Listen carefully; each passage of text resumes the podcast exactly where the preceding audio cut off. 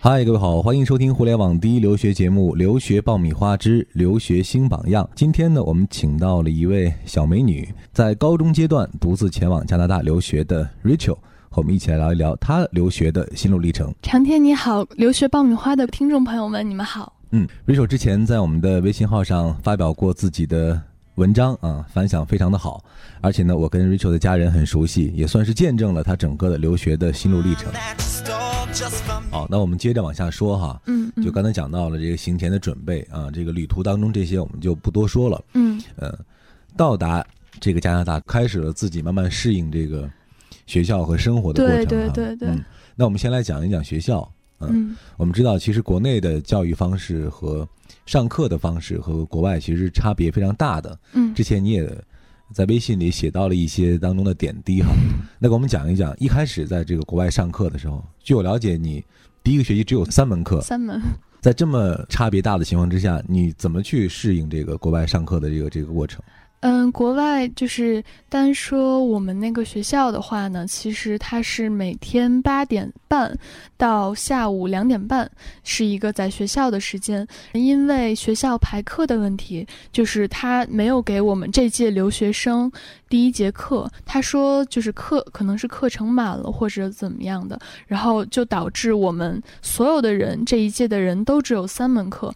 刚过去以后，第一门就是体育，嗯，体育课的第一。节课呢，又是当时特别冷嘛，在冬天，大概在二月初的时候就还很冷，然后老师就直接把我们拉到外面，说要跑十二分钟长跑，然后你跑多少米算多少米，还要记成绩。当时我们就是比较，因为在学校就从来没有跑过这么长，没有说就是下下着雪把你拉出去跑步，然后我们当时所有的人都是比较慌的，但是后来。也就习惯了，因为发现他们这样上课就是一种态度，可能就是那叫不分雨雪的 去 对。留学爆米花粉丝福利来了！文老师工作室入学申请开始招生，留学咨询从业十四年，帮助数百位申请者成功留学。详情见微信订阅号“留学爆米花”。获取留学资讯，免费留学答疑，收听专属于你的留学公开课，大家都可以关注我们的微信订阅号“留学爆米花”。然后就是英语和数学课，英语课呢，他在我上课的一个感受就是一定要自觉、自觉、自觉，因为老师是在这个过程中，你可以向他寻求帮助，他很愿意。帮助你，但是呢，他不会像国内的老师那样去监督你、督促你。对，他会因为你是中国学生，给你一些额外的一些辅导，或者一些，比如说我放慢速度啊，或者我讲的更直白一些啊，会有这样的一些帮助你的方法吗？嗯，如果你是在跟着本地人一起上的。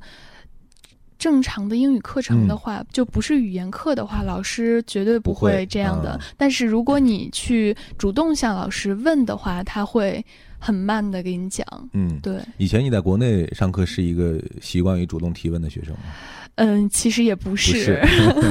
那现在呢，会不会好一些？嗯，对。现在我因为练习语言的机会，其实。不是那么多，我觉得不像我当时在国内想的，说什么每天都能练很多的英语啊。其实练习语言的机会就是只有在上课回答问题、下课跟同学聊天这几个时间。然后呢，上课问问题这个事儿，我觉得是一个。我的一个很大的改变吧，因为在国外的课上，如果你这个知识点你不及时举手问，那你很快就过去了，老师就不会再提第二遍，然后就会导致你的可能平时成绩或者你的最后考试成绩会受到一定的影响，然后这个影响又是会影响你升大学，所以我就可能也是一种迫不得已，就是一定要举手问问题。嗯。其实也是对你自己的一种学习态度或者学习方法的一种一种改变哈。是的，是的。你们学校的中国留学生多吗？嗯，其实不是很多，不多哈，大概我们学校有一千多个人，嗯，七八十个留学生，七八十个留学生。中国留呃，学生。那像你们班里呢？呃，我们班里每个班都不一样，他的嗯班、英语班是随机分的，啊，有的班可能就一两个，嗯，但我嗯们班大概有不到一半儿，快一半儿了。嗯对，那平时你们是不是特别愿意聚在一块儿说说汉语？嗯，其实也没有太多时间让我嗯们在一起说，因为他课间只有五分钟，基本上一进教室老师就来了，然后嗯老师来了以后呢，就讲几句，然后就上课了。嗯嗯。嗯还有两个问题啊，第一呢，应该说是两个国内的学生和家长对于去国外读高中的一个认识的两个误区哈。第一个误区呢，就是说国外的课程其实很简单。经常讲说，哎呀，中国学生其实是最难的啊！嗯我们上的课都是怎么着怎么着，有多难，都是大学里头这这个这个这个嗯很多课程下放到高中来上。嗯，国外的学生特别的容易啊。那第一讲讲这个课程难度，你觉得特别像数学、英语啊，和嗯同你读的这个国内同年级的高中来讲，它的难度是会低一些吗？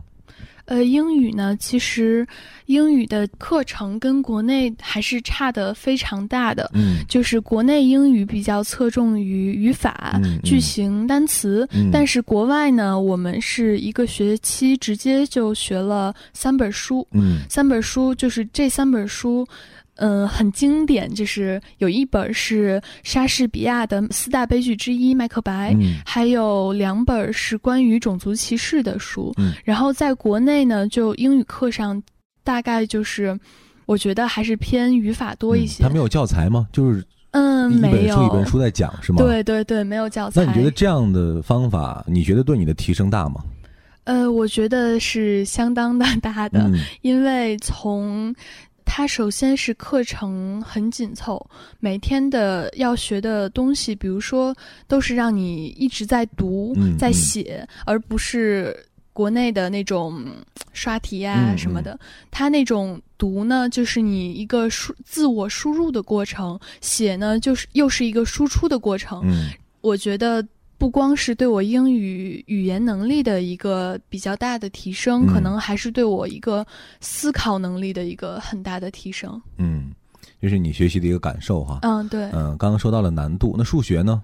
嗯，数学其实，嗯，我们刚开始去的时候都觉得数学肯定会很简单，很简单好拿分儿，但是嗯可能我们这学期就是它跟老师的也有一定的关系，嗯，就是我们的老师是一个比较严厉的一个 Sir，、嗯所以呢，他就是很注重细节，特别注重细节，非常注重步骤。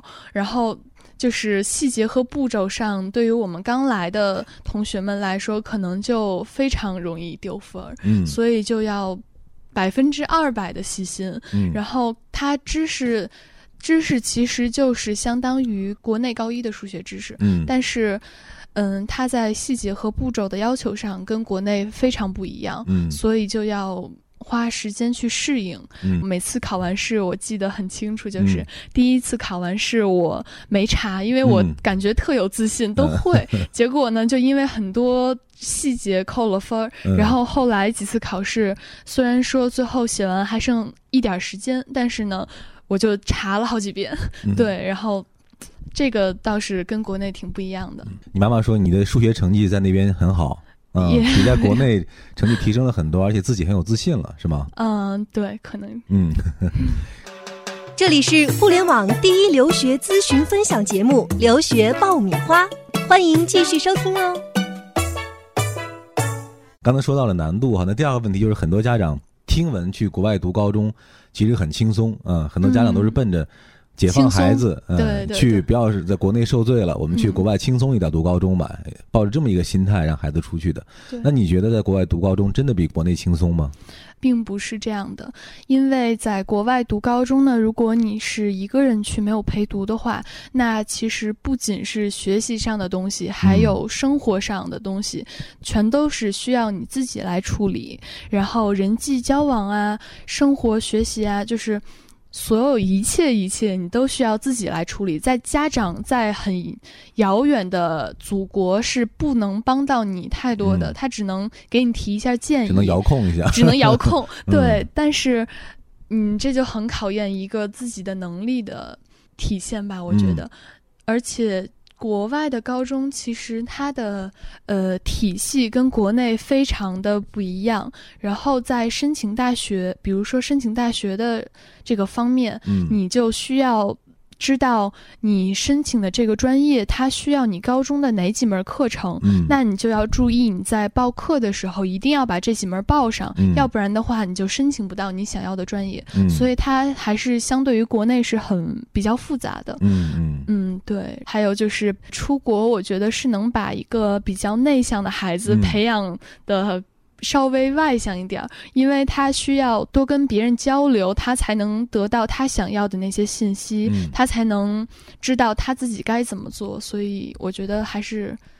嗯，出国读高中还是没有大家想的那么轻松的。嗯，其实之前我们做了很多有关于高中的节目哈，嗯，对，其实归根到底就纠结于一个问题，就是家长愿不愿意是的，是的，嗯在高中把孩子放出去。是的当然纠结的点很多了，安全呀、是的，自理能力啊等等等等。嗯，对但是，听你今天讲的，其实还是比较持一个正面的、鼓励的这么一个心态，作为一个过来人和一个实际参与者的这么一个经验啊。嗯嗯国外老师在上课的时候，会不会有一些哦，嗯 可以。吐槽一下老师？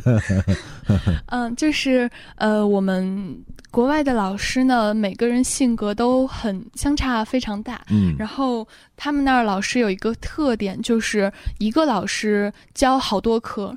比如说，在国内有一句话，就是调侃的话，就是说你数学，呃，你数学是体育老师教的吧？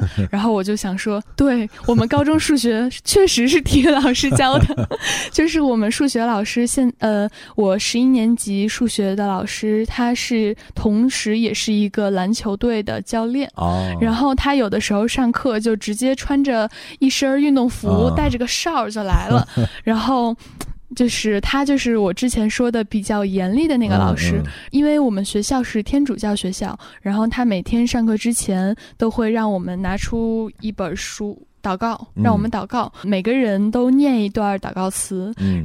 还有就是，他其实跟中国老师非常像。去了以后会发现，国外对于学生用手机这个问题还是嗯。管的比较的松的，嗯，就是你在课上可以用手机查资料，嗯。那也不用关机。啊。这样的，对，但是那个老师呢就比较特别一点，他嗯每天上课之前都让我们把手机放进书包里，啊。把书包放到墙角边儿，就你不能动书包里的东西对，远离手机，远离你的书包，嗯就这样，嗯，呃，英语课呢，英语课的活动特别的多。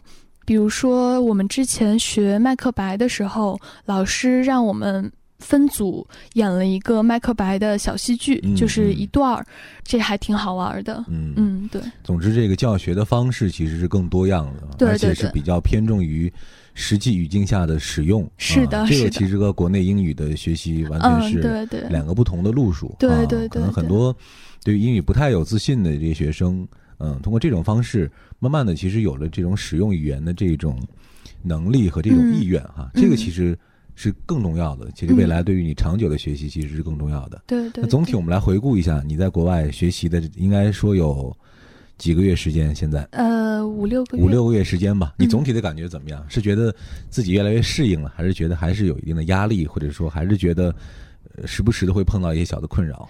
应该属于越来越适应了吧？嗯但是其实困扰有一些困扰，它是嗯、随时都会出现的，嗯，但是就要靠你自己去解决，因为我觉得还是要抱着一个积极的心态去嗯面对你在国外留学的。路上的这些所有的小烦恼啊，嗯或者小困难啊，因为我记得我在出国之前，我妈跟我说了一句话说，其实没有什么困难是不能解决的，就没有什么大不了的，只要你迎头而上，你就嗯没问题。嗯嗯，对，的确是一个非常积极的心态啊。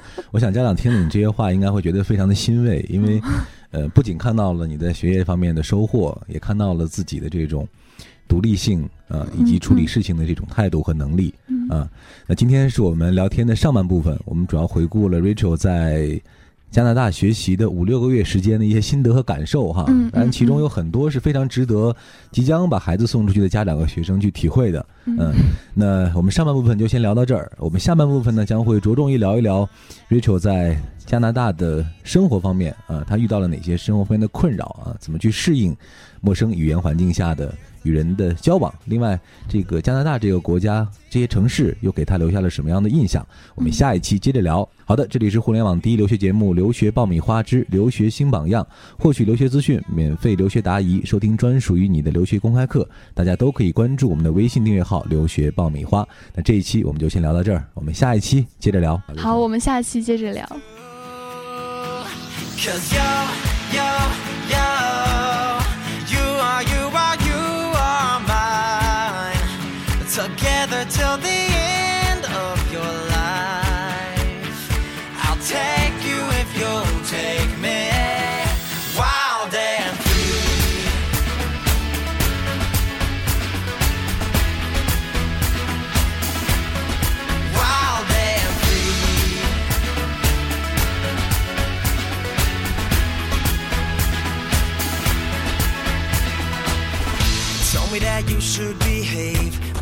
I'm telling you don't.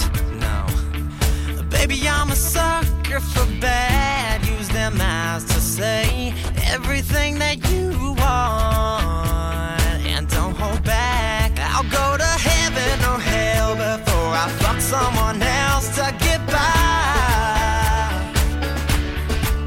Yeah, maybe we ain't living well, but we're living for ourselves.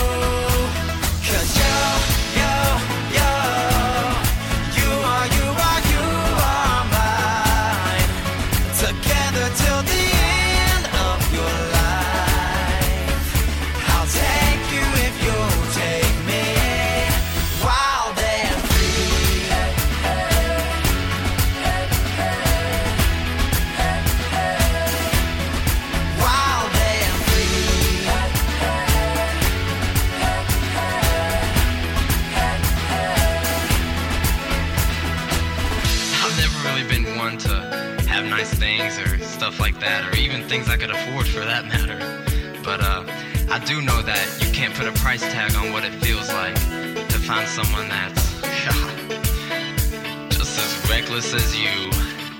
We, we are, we are wild and free, and we answer to nobody. Just run.